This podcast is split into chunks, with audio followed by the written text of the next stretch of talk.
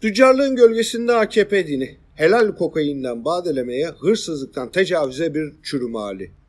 AKP büro elemanı Kürşat Ayvatoğlu kokain içerken görüntülendi. Görüntüyü kim sızdırdı? Orası karışık. Muhtemelen bu şatafattan, paradan daha az yararlanan bir başka AKP'li. Artık bir siyasi yapıyı konuşmak mümkün değil. Erdemler Hareketi, servet, haksız kazanç, daha fazla dünya nimeti üzerinden bir kavga ve satışa dönüştü. Mevzu açık. Din satıp kokain almışlar şimdi onu paylaşamıyorlar. Kürşat Ayvatoğlu her ne kadar reddedilse de AKP ile Hamza Dağ'ın yakın çalışanı Erdoğan'dan İçişleri Bakanı Soylu'ya ve Melih Gökçek'e kadar ahbaplığını gösteren geniş bir fotoğraf arşivi de var.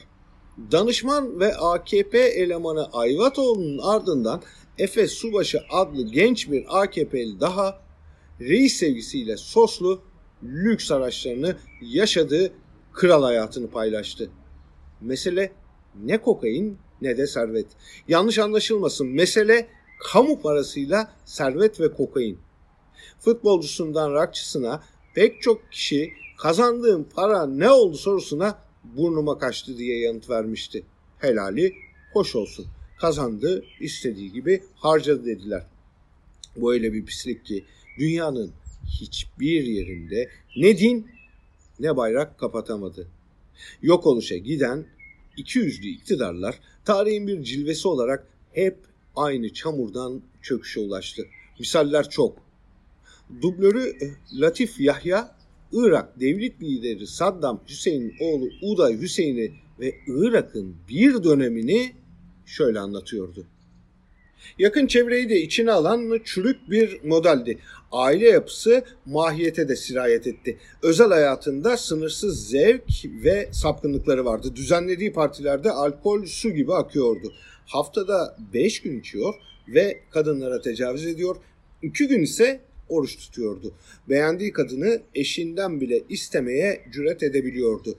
Babasının ülkeyi sefalete sürükleyen dış politikasında fırsata çevirdi. Yaptırım ve ambargolardan yararlanıp zenginlik ve gücünü ikiye katladı.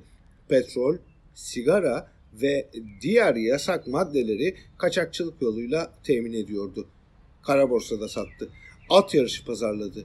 Dışarıda ise katı bir İslamcı ve dinbazdı. Saddam'ın oğulları Uday ve Kusay 2003'te Musul'da öldürüldü.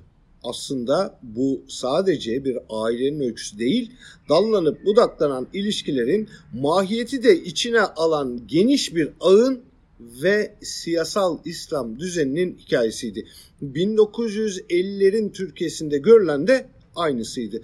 Demokrat Parti din satıyor ama gerçek ahlak çürüdükçe çürüyordu. Dönemin İstanbul Emniyet Müdürü Ferit Avni Sözen, Başbakan Adnan Menderes binasının önüne gelince eşi Suzan Hanım'ı ona teslim edip evi terk ediyordu. Emniyet Müdürüne imtiyazlar e, verilmese şüphesiz bu da özel hayattı. Aynı şekilde Necip Fazıl Kısaküre'nin kumar tutkusu da öyleydi. Özel hayattı ama devlet bütçesinden alınan para ile olmasa. Dönelim. Bir öğrenci kendisine mülakatta yöneltilen en büyük hayaliniz nedir sorusunu babamın parası olması, borcumuzu kapatmak ifadeleriyle yanıtladı. Türkiye'ye kara bir talihi reva gören o ak bu aktır işte. Özel hayat değil, tamamen kamusal ihanettir bu. Puzra şekerine bulanmış hiçbir iktidar kalıcı olamaz.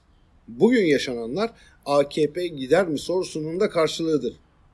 Toz olup giderlerken o müteahhitin beşli çeteden Mehmet Cengiz'in sözünü tutuyorlar şimdi. Bilmedikleri, duymadıkları milletin son sözüdür.